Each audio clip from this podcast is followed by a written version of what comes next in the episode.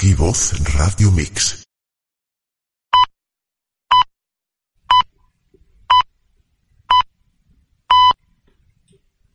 El amor ahuyenta al miedo y recíprocamente el miedo ahuyenta al amor. Y no solo al amor el miedo expulsa, también a la inteligencia, la bondad, todo pensamiento de belleza y verdad. Y solo queda la desesperación muda. Y al final, el miedo llega a expulsar del hombre la humanidad misma, decía Aldous Huxley. Terapia Astral Cuántica.es patrocina este espacio.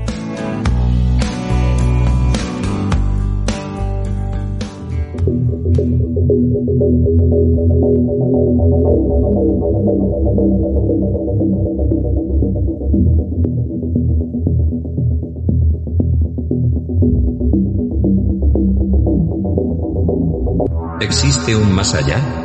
¿Hay vida en otros planetas? ¿A dónde vamos después de trascender? ¿Existen los universos paralelos? ¿Se puede viajar en el tiempo? Plano oculto.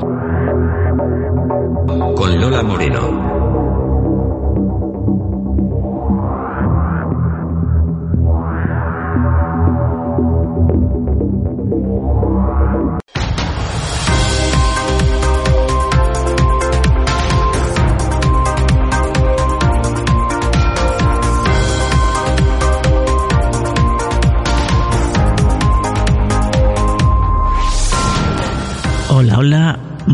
Buenas noches y bienvenidos a Plano Oculto, el programa de misterio de la noche de los sábados.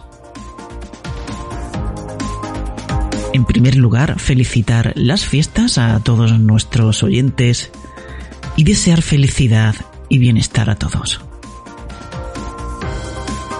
Saludos a los que nos escuchan ahora mismo en directo desde cualquier parte del mundo y también a los que nos escucharán a través del podcast en iVoox. Y una vez más, por supuesto, gracias por los apoyos que nos dan los oyentes del podcast de iVoox a través de PayPal. Y ahora vamos con el sumario. La televisión. Control mental. La droga de consumo masivo. Seguimos con el origen del árbol de Navidad, noticias de actualidad y terminamos con la biblioteca de Alejandría. Y comenzamos.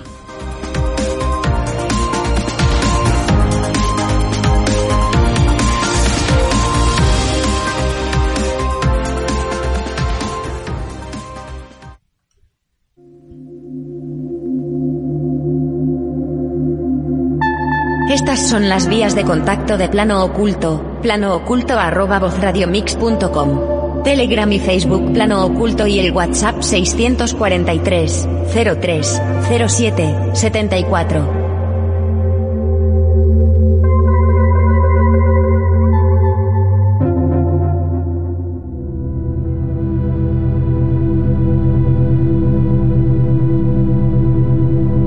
Plano Oculto. Con Lola Moreno, en vozradiomix.com, tu emisora amiga.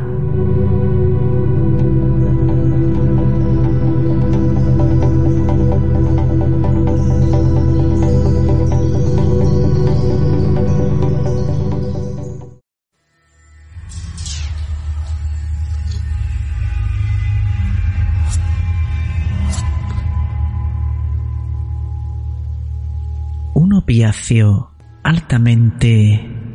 adictivo e hipnótico. La televisión. La droga de consumo masivo.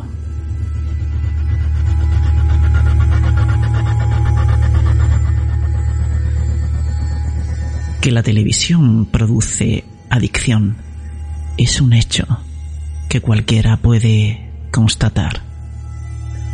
Bien, fijándose en el efecto balsámico que produce al sentar frente a ella a un grupo de niños inquietos o al sentarse uno mismo en el salón de casa y pasar absorto durante una cantidad indeterminada de tiempo, viendo todo lo que esta caja mágica escupe sin mover una pestaña durante horas. La televisión es un opiáceo adictivo, altamente peligroso y se puede definir como uno de los dispositivos de control mental de masas más potentes jamás creados. Y estas son las evidencias neurológicas que lo confirman. Un comportamiento que nos produzca experiencias placenteras y que requiera poco o ningún esfuerzo es un componente que repetiremos sistemáticamente. Tendemos a repetir esta experiencia una y otra vez. Es un patrón de comportamiento al que los psicólogos denominan refuerzo positivo. Y es lo que técnicamente se llama adicción.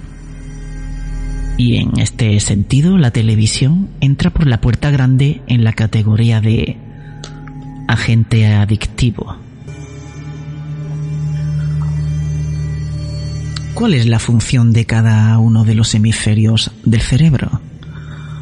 Pues por ejemplo, el hemisferio izquierdo de nuestro cerebro, el dominante en la mayoría de los individuos, es la mitad más compleja de nuestro cerebro y es donde se encuentra la capacidad verbal, la lingüística y la comprensión del lenguaje, así como la capacidad para leer, hablar y escribir.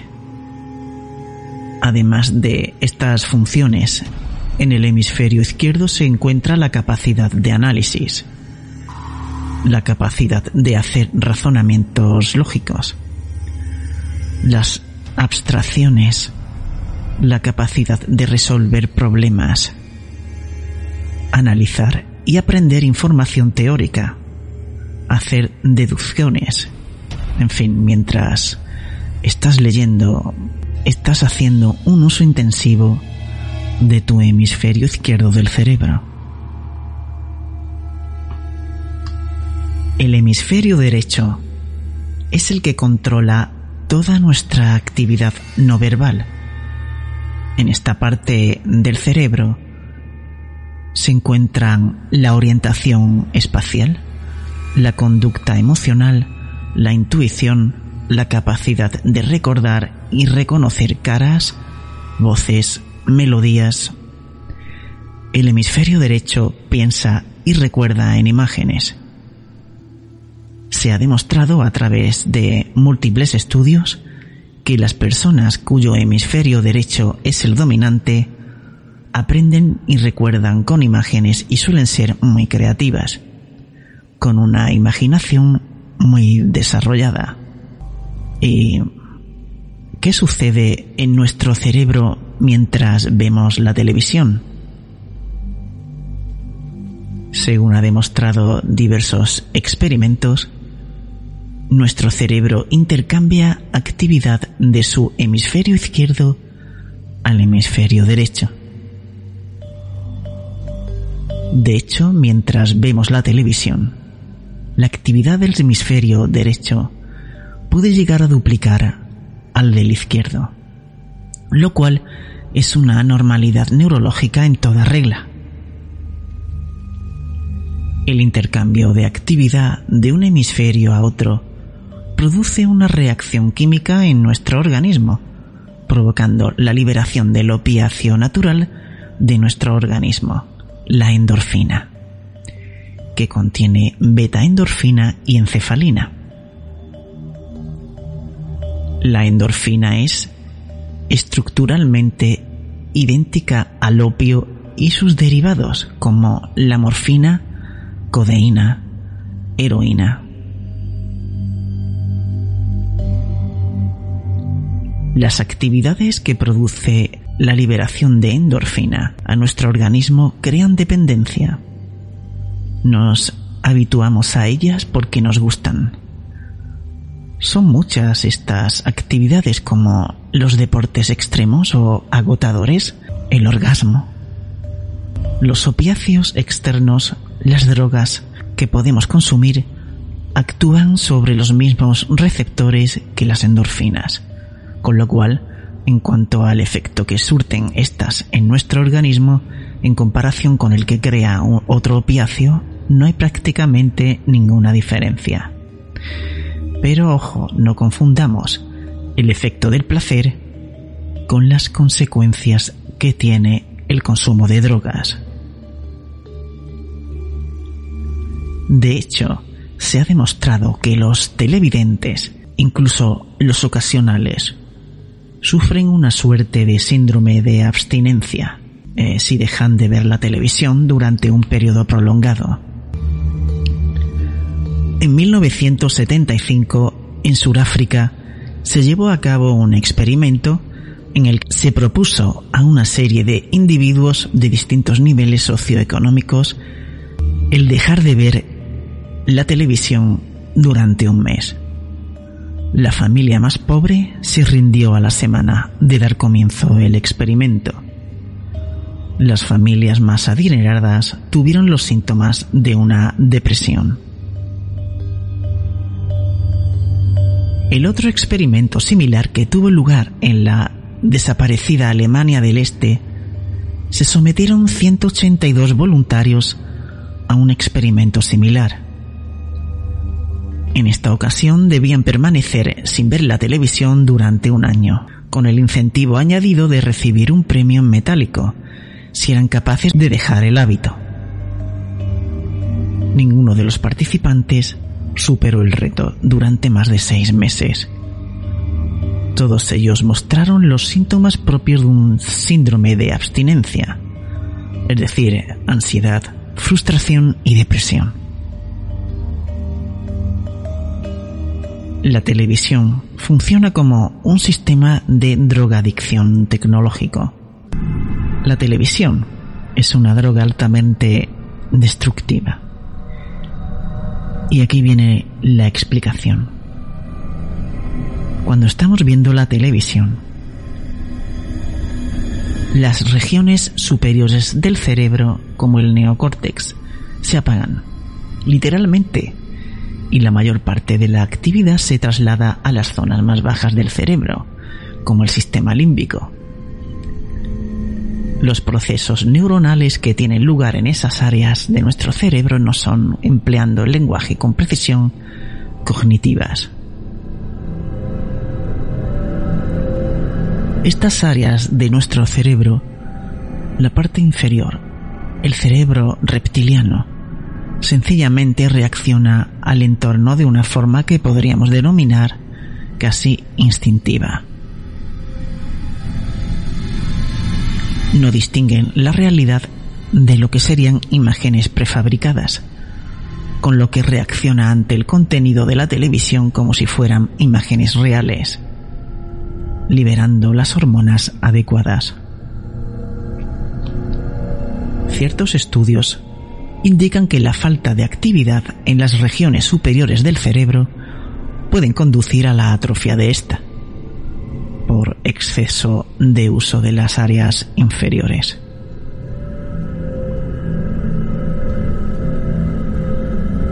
En este circuito primario, en el que el sistema límbico, el cerebro reptiliano, donde recibimos nuestra primera huella neurológica, la que nos motiva a avanzar hacia algo cálido, placentero o protector.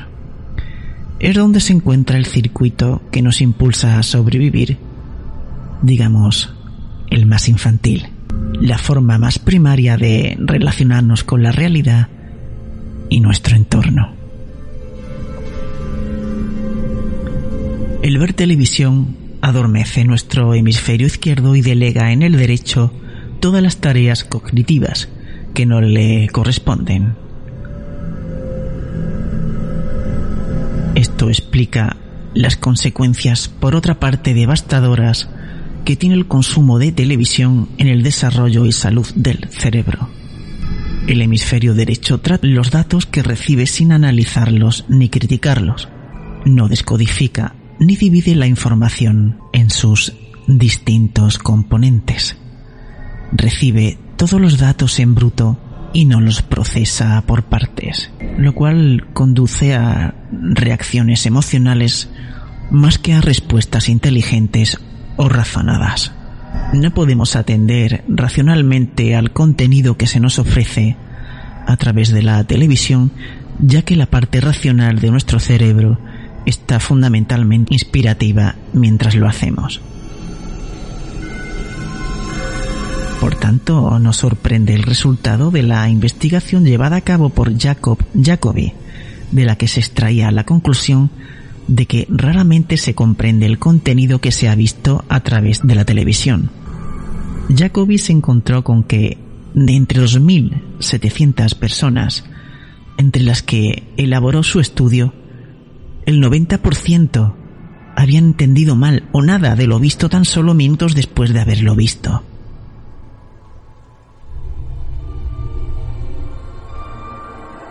Para que un cerebro pueda llegar a comprender o comunicar significados complejos, este debe hallarse en una suerte de desequilibrio caótico.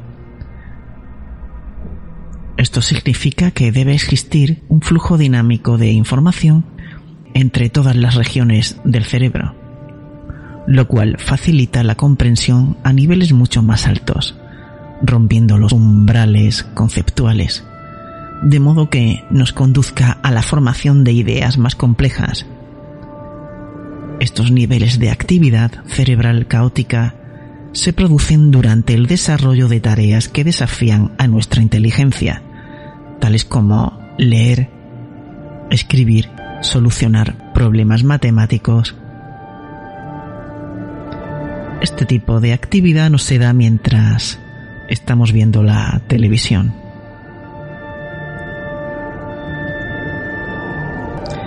Por si fueran poco los devastadores efectos neurológicos derivados del consumo de televisión, además daña, como lo demuestran diversos estudios, el sentido de la autoestima.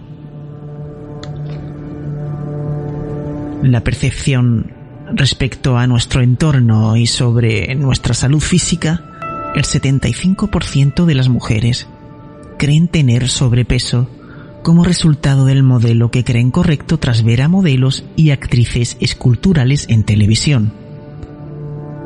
Lo mismo sucede con hombres y por supuesto con niños y adolescentes, que encuentran a través de la televisión el modelo de individuo que se intensifica como el adecuado y el que aspiran parecerse.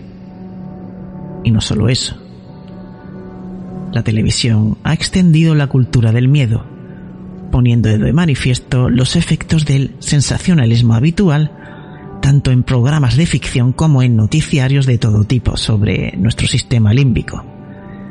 Y no es de extrañar debido a que, mientras vemos televisión, no distinguimos subconscientemente la realidad de la ficción, empatizamos con las situaciones que estamos viendo.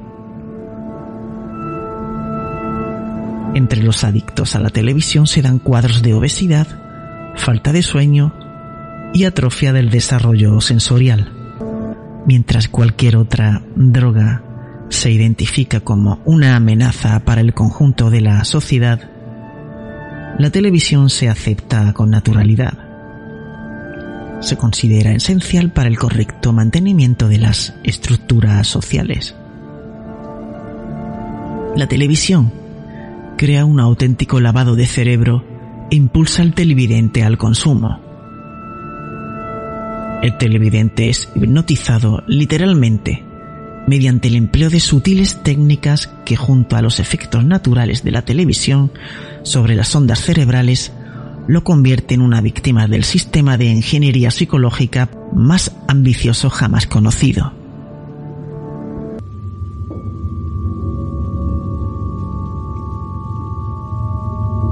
El psicólogo Thomas Mulholland descubrió que tras 30 segundos viendo televisión el cerebro comienza a producir ondas alfa, lo que indica niveles de actividad de letargo, lo más parecido a un estado comatoso. Sus investigaciones demostraron que ver televisión es, neurológicamente hablando, lo más parecido a estar mirando una pared vacía. El objetivo de la hipnosis es inducir estados de baja actividad cerebral. Las ondas alfa están presentes durante el estado de ligera hipnosis empleado por los hipnoterapéuticas en terapias de sugestión. La publicación de los resultados de la investigación de Mulholland abrió los ojos a los expertos de marketing y publicidad, quienes de inmediato se dieron cuenta de que su audiencia entra en una especie de trance mientras están viendo la televisión. A partir de ese momento se empezaron a diseñar piezas publicitarias orientadas a producir respuestas emocionales inconscientes en su audiencia. De hecho, el objetivo de un anuncio publicitario es apelar a la parte emocional y no a la racional de su público.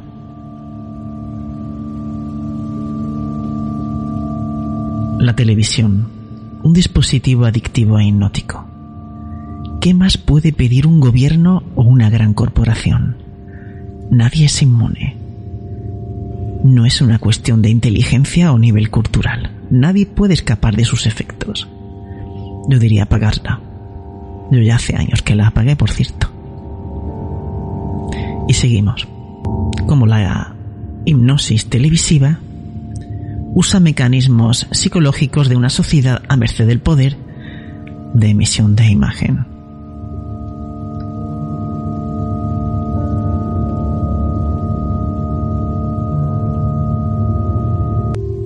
La televisión ya no es lo que era. En los años 70 superó a la radio, cuya audiencia fue envejeciendo, pero ahora le ha tocado el turno. La televisión es cosa de viejos y de niños. La franja intermedia se ha pasado a Internet. En los hogares ya hay más ordenadores que televisores. No obstante, sigue siendo una importante fuente de intoxicación porque en buena parte el ordenador se ha convertido en un televisor y a la inversa.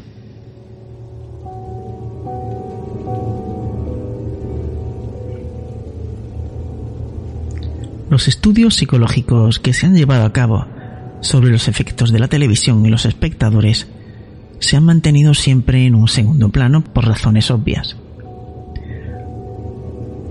La televisión debilita la capacidad de atención, genera un estado de hipnosis bajo la apariencia de relajación, no requiere actividad crítica inteligente, incluso la altera, poniendo en reposo las neuronas. Esta relajación conduce a una impregnación efectiva con contenido publicitario y otros mensajes de propaganda. En 2001, el periodista Luke Marriott reveló al público las conclusiones de una investigación sobre la pequeña pantalla en la película Le Tube de Peter Entel. Entre las pruebas realizadas, el periodista asiste a The Forman Experiment dirigido por el hijo de Marshall McLuhan, que consiste en mostrar que una película vista en televisión o en el cine no se percibe de la misma manera. La luz que refleja el cine y la luz directa de la televisión no tienen los mismos efectos sobre el cuerpo y la mente. En el grupo de la televisión, el espectador experimenta los programas con una mayor impregnación emocional con una pérdida de la sensación externa de las escenas vistas. La luz directa da a las imágenes televisivas el poder de invadir la mente como en un sueño, neutralizando la actividad crítica. Recurriendo a electroencefalogramas, el neurólogo estadounidense Thomas Mulholland muestra que la televisión sumerge al espectador en un estado de somnolencia o de letargo del cerebro debido a la suspensión de la actividad del cerebro, se pone frente a las imágenes proyectadas en un estado de hipnosis, contrariamente a su hipótesis original, que consistía en considerar que el cerebro estaba en, una, en un estado de actividad frente a la televisión.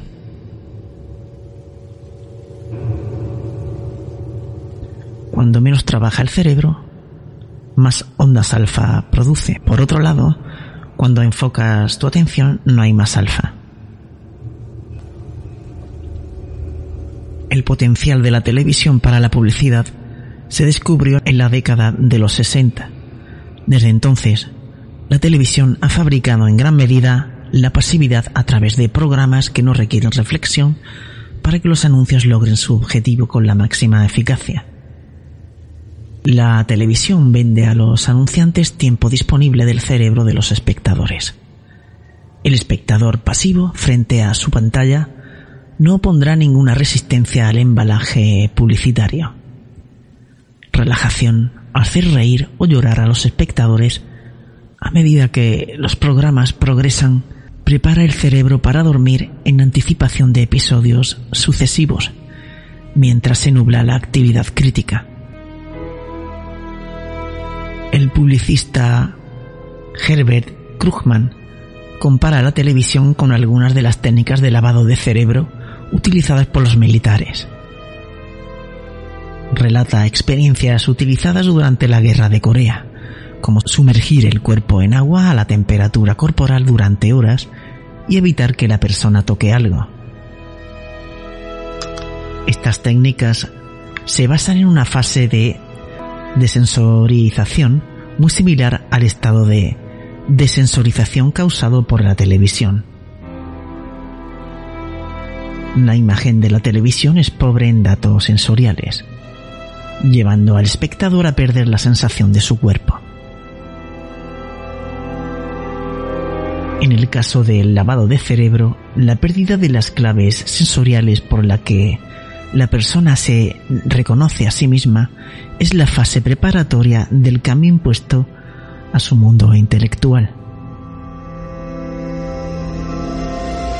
En el caso de la televisión, las imágenes sumergen al espectador en un sueño despierto, donde la identidad se disuelve, incluyendo la realidad de una imaginación personal y singular, y a la que se proporcionan sueños.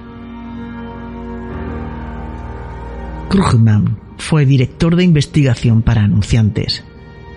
En los años 60, General Electric, que fabricaba los tubos de rayos catódicos de las televisiones, le contrató para impedir que se lanzaran acusaciones contra la televisión, pero confirmó lo que McLuhan había escrito en 1964.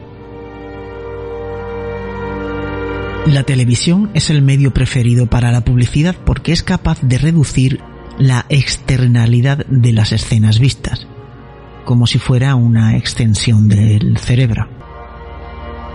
El mensaje se emite colonizando la mente del espectador porque es de la misma naturaleza que su imaginación. La diferencia es, por supuesto, que ya no es su inconsciente el que produce las imágenes, sino que provienen de un universo que él no controla. Este universo es también capaz de suplantar su propia actividad mental y al mismo tiempo unificar su pensamiento con el de otros espectadores.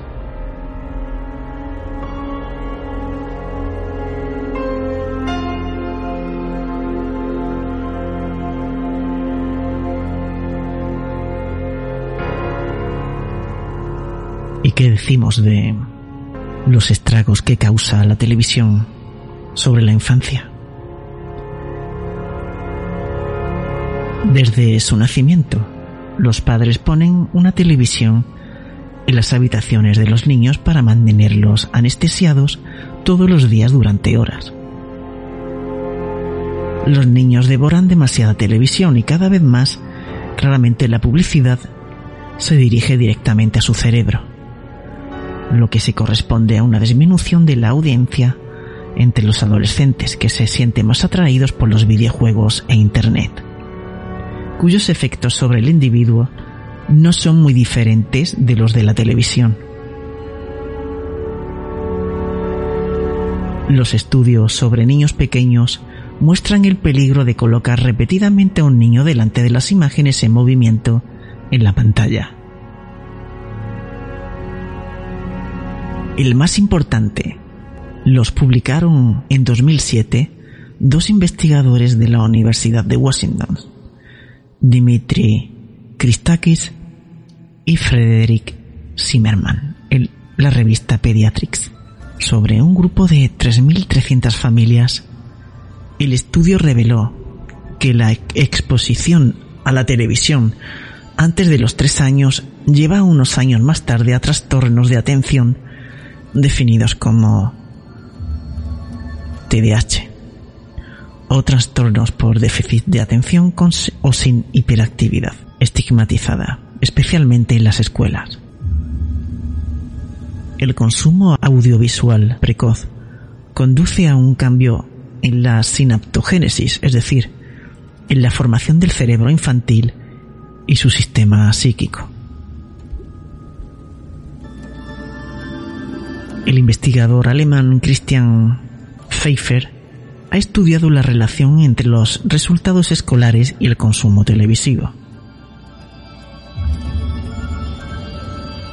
Comparó diferentes grupos de estudiantes socialmente homogéneos y demostró que los peores resultados académicos de cada grupo estaban directamente relacionados con el número de televisores y otras pantallas por hogar y el número de horas que se pasaban delante de la pantalla.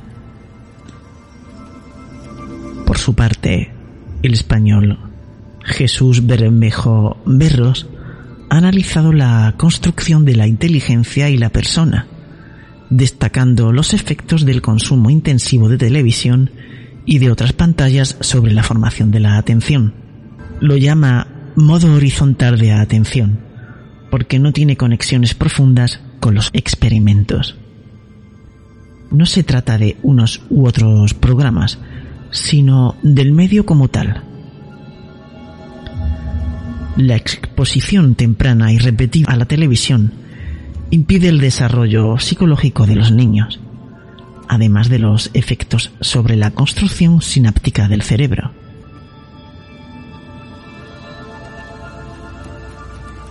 En Francia, el colectivo interasociativo sobre la infancia y los medios destacó otras consecuencias de la televisión sobre el desarrollo infantil. En particular, el hecho de que no adquiera el uso del lenguaje tan rápidamente como cuando las palabras le son dirigidas por su entorno y que su cerebro no sea, además, requerido por todas las experiencias motoras y sensoriales que hacen que la psique se desarrolle y se enriquezca.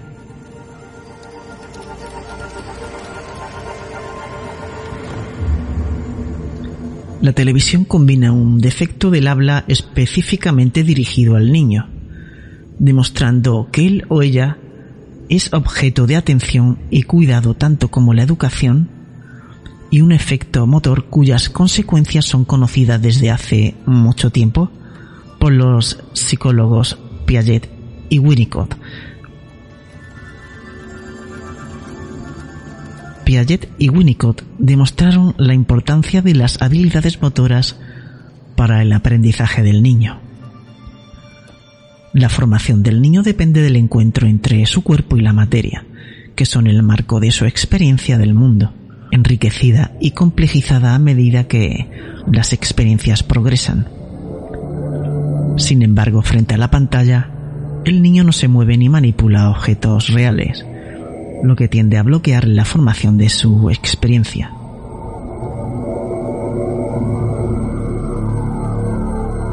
Los ojos del niño parpadean solo un poco y la mirada está como congelada. Las imágenes televisivas no estimulan el conocimiento de los niños, ni sustituyen la experiencia, el fracaso y la confrontación con los demás en la formación de su psique.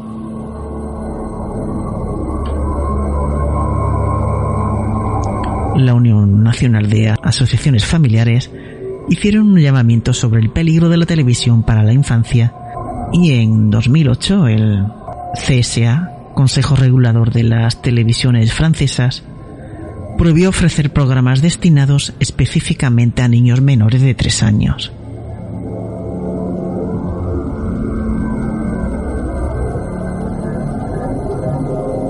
Otro efecto de la televisión sobre la infancia son los trastornos por déficit de atención y la agresividad en los niños que están expuestos a un consumo excesivo de televisión.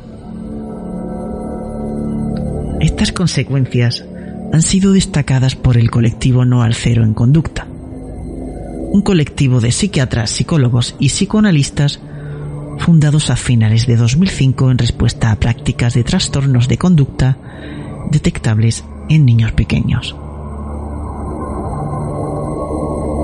El déficit de atención de algunos niños pequeños es consecuencia del consumo intensivo de televisión y no se resuelve con su estigmatización. Y claro, si la televisión es peligrosa para los niños, también lo es para los adultos. Mucho más allá de los avances publicitarios desviado o engañada tantos errores o equivocaciones, falsedades, filtraciones en las noticias y en otros lugares, los espectadores se alejan de la realidad para entrar en el mundo de la ficción. La televisión es sobre todo una droga barata que como cualquier otra está asociada a la sensación de fuga pero también de autodesconfianza. Alimenta la pasividad, empujando a retirarse al hogar de cada cual, debilita la capacidad de acción de los individuos al disociar sus experiencias. Tiene efectos hipnóticos capaces de crear una ilusión de satisfacción y un mundo paralelo, al margen de las contradicciones y las luchas del mundo real. Fluye en el ritmo y contenido de los pensamientos del espectador. Las imágenes pasan y se suceden unas a otras, fabricando una realidad paralela y condicionamientos culturales, sociales y políticos. En la calle ya no hay mítines, ni carteles, ni pintadas, ni siquiera en época electoral. Nos enteraremos de que se han convocado elecciones gracias a los medios y muy especialmente a la televisión la política tampoco es real. Forma parte de la ficción.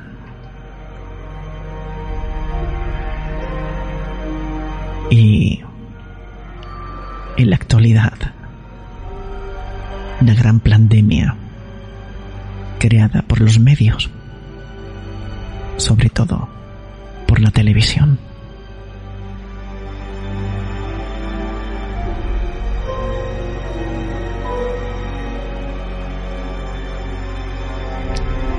qué decir de la telebasura y el cerebro?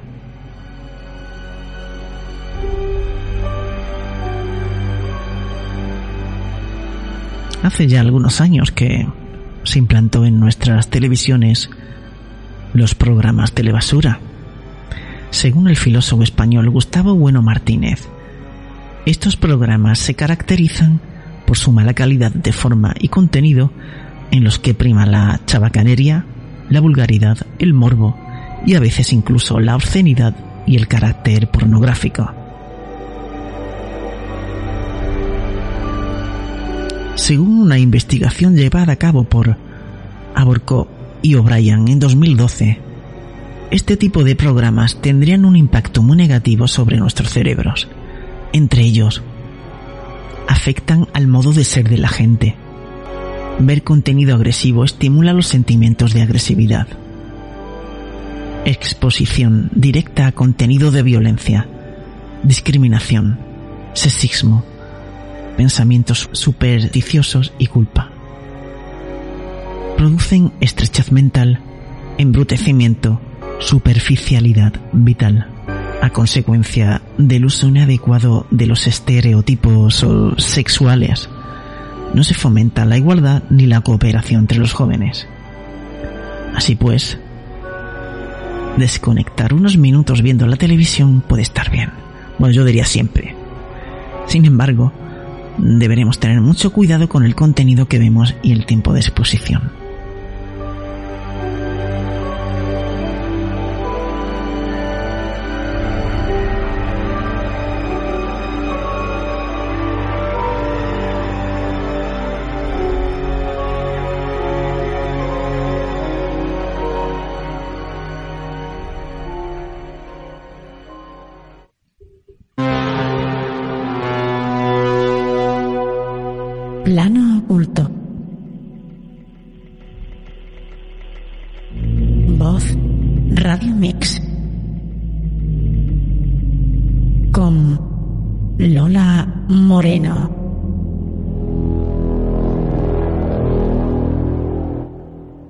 Pues ahora seguimos con el otro tema, cortito pero bueno, que es el siguiente, el origen del árbol de Navidad.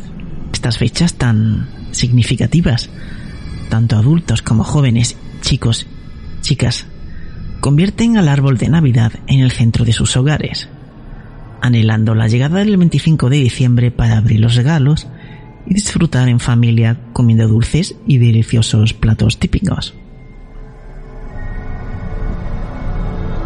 Sin embargo, la mayoría de las personas que festejan alrededor del árbol navideño desconocen con exactitud la historia de su origen. Sencillamente se da por sentado, pasando por alto las verdaderas razones del por qué todos los años pasa a ser el protagonista de millones de hogares en el mundo entero. De seguro te sorprenderá saber sus legendarios orígenes.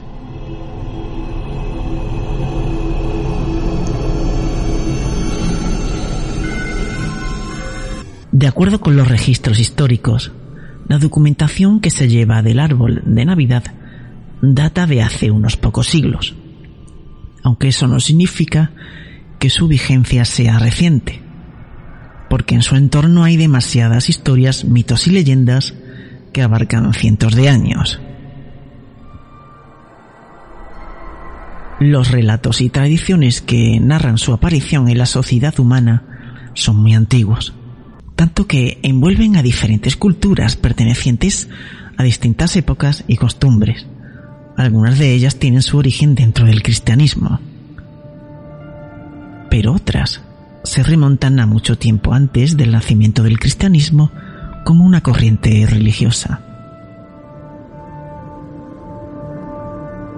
El ser humano siempre ha considerado a los árboles como un símbolo de vida sobre todas aquellas culturas que de alguna manera u otra han estado ligadas estrechamente a las, a las fuerzas de la naturaleza.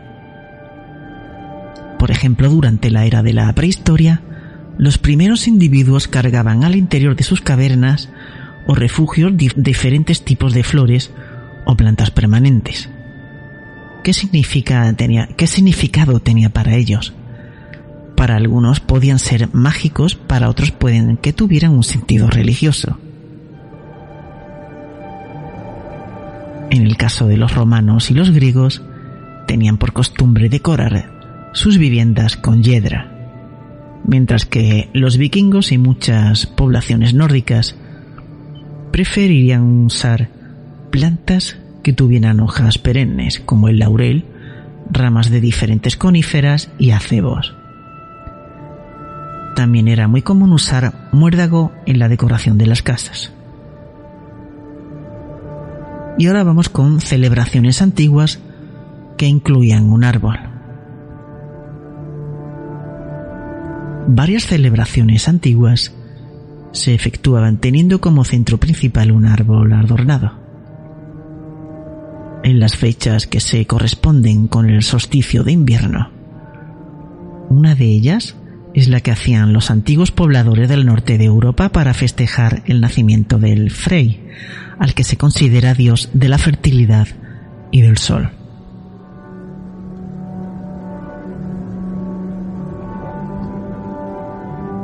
Según la tradición, para celebrar las fiestas se adornaba un árbol colocándole antorchas que venían a representar al sol, las estrellas y la luna.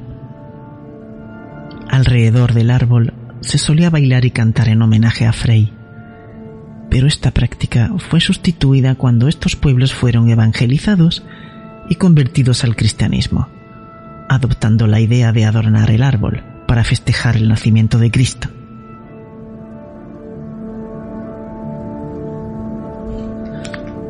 Otra celebración popular en las fechas del solsticio de invierno era la que realizaban los celtas. Ellos utilizaban un árbol adornado, al que consideraban sagrado, para festejar el culto a la luz. La fiesta solía extenderse hasta los comienzos del mes de enero, momento en el cual quemaban muchas ramas de roble, que simbolizaban la muerte del año. En el caso de las culturas orientales, el árbol suele representar el encuentro con lo sagrado donde converge el hombre con algo superior y divino. Es lo que ha pasado durante miles de años, en los que la humanidad percibe a los árboles como un símbolo que representa sabiduría, crecimiento, longevidad y fecundidad. Y hoy en día para los cristianos, el árbol de Navidad representa la esperanza de resurgir durante la noche más lóbrega de todo el año, así como invocar la luz por medio del nacimiento de Jesucristo. Aunque el adorno ha experimentado algunos cambios a lo largo del tiempo, continúa simbolizando lo mismo. En tal caso, las esferas de color azul expresan súplicas de arrepentimiento, las plateadas oraciones de agradecimiento, las rojas son peticiones supremas hacia el Dios Altísimo y las doradas son los cantos de alabanzas. En cuanto al primer árbol de Navidad contemporáneo que se conozca, no hay registros comerciales que se sepan, porque muchas ciudades europeas todavía se disputan ese honor en particular varias ciudades de Alemania.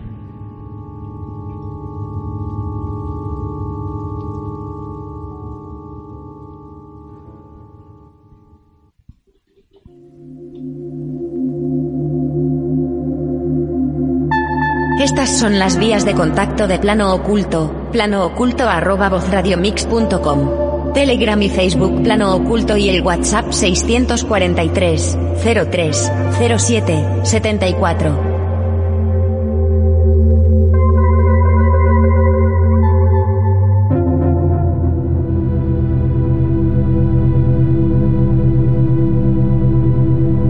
Plano Oculto.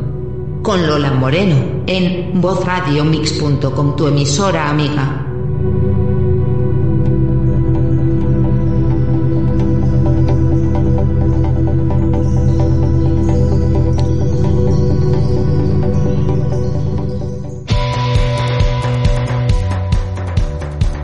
Bueno, y ahora pues vamos a seguir con las noticias de actualidad esta semana.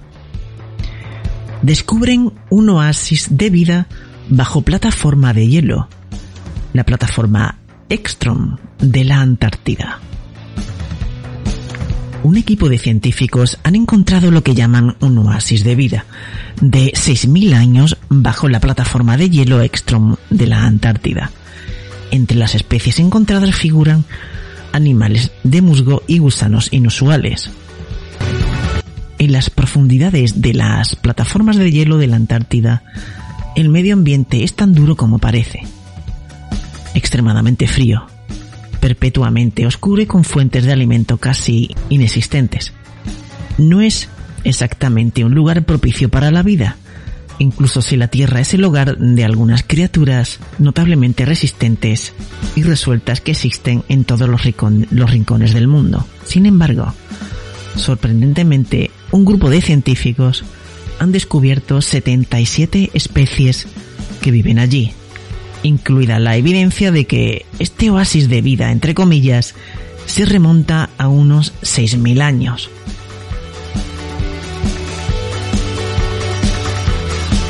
formas de vidas extraterrestres, diferentes a todo lo visto, podrían vivir en nubes de Venus, afirma un estudio.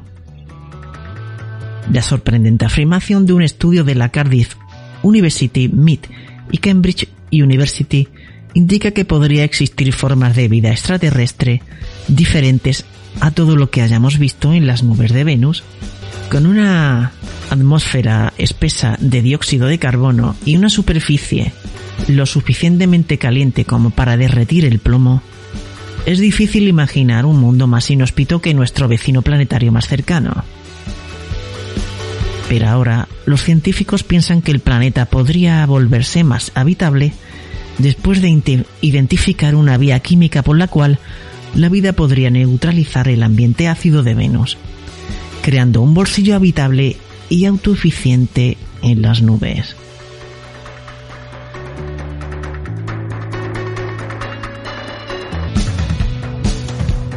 ¿Realmente otros dioses también nacieron un 25 de diciembre?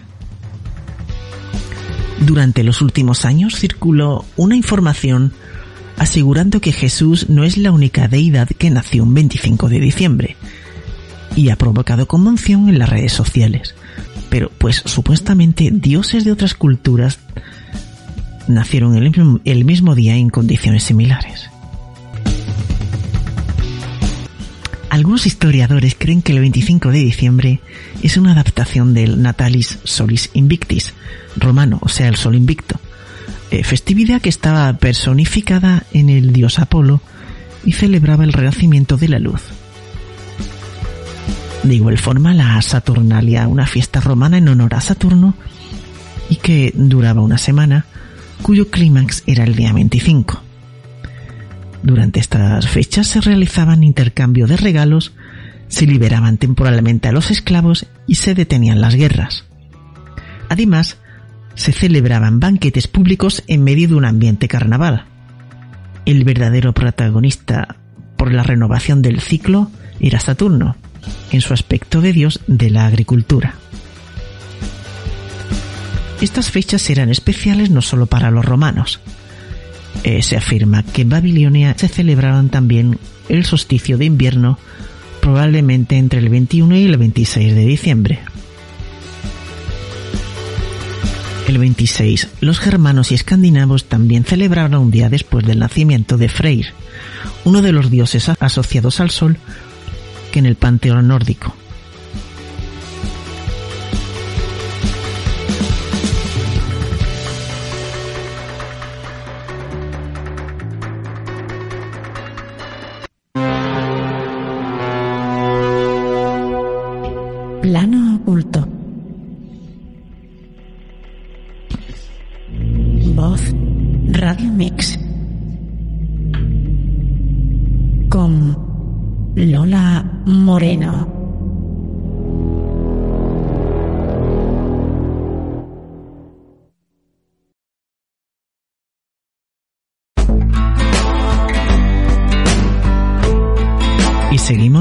La Biblioteca de Alejandría. Esta semana, el dominio mental, la geopolítica de la mente, del coronel Pedro Baños. Eh, recomiendo, pero recomiendo de verdad, ¿eh? ¿Qué es el dominio mental? ¿Para qué sirve y cómo se controlan las poblaciones? Tras los exitosos Así se domina el mundo, traducido a 12 idiomas, y el dominio mundial, Pedro Baños dirige su atención en este nuevo libro a las técnicas que el poder utiliza para controlar nuestras emociones. Porque quien consigue controlar nuestra mente, controla el poder. Con su reconocida amenidad y lucidez, Pedro Baños aborda en el dominio mental un perturbador porvenir, que en muchos sentidos ya es plenamente actual. Desde múltiples perspectivas. La manipulación cultural y la psicológica. La deformación de las voluntades personales. El control de la información y también las posibilidades que se abren con la evolución de las neurotecnologías o la inteligencia artificial en todos los campos, incluido el militar. Además de combinar una rica divulgación con un abundante caudal de información puesta al día esta obra se presenta como un claro aviso a navegantes porque se trata, en palabras del propio autor, de abrir los ojos para estar alerta.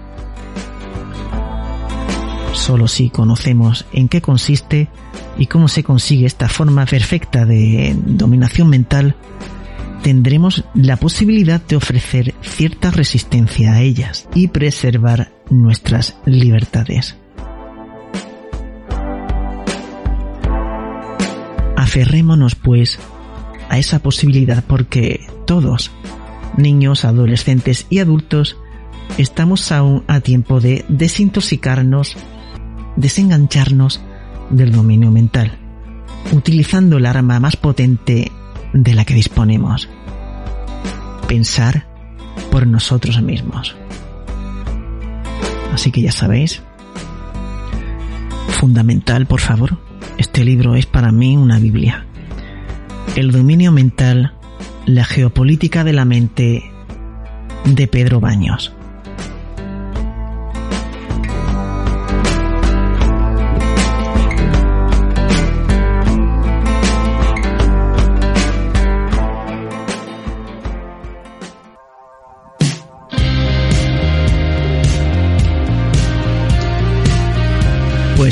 Hemos llegado al final del programa de hoy en este día de Navidad y como siempre les emplazo para el próximo sábado a las 11 de la noche a través de www.vozradiomix.com, la emisora online.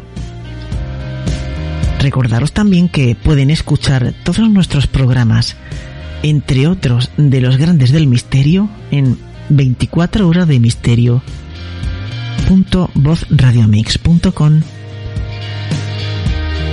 y ceno.fm barra 24 horas de misterio radio.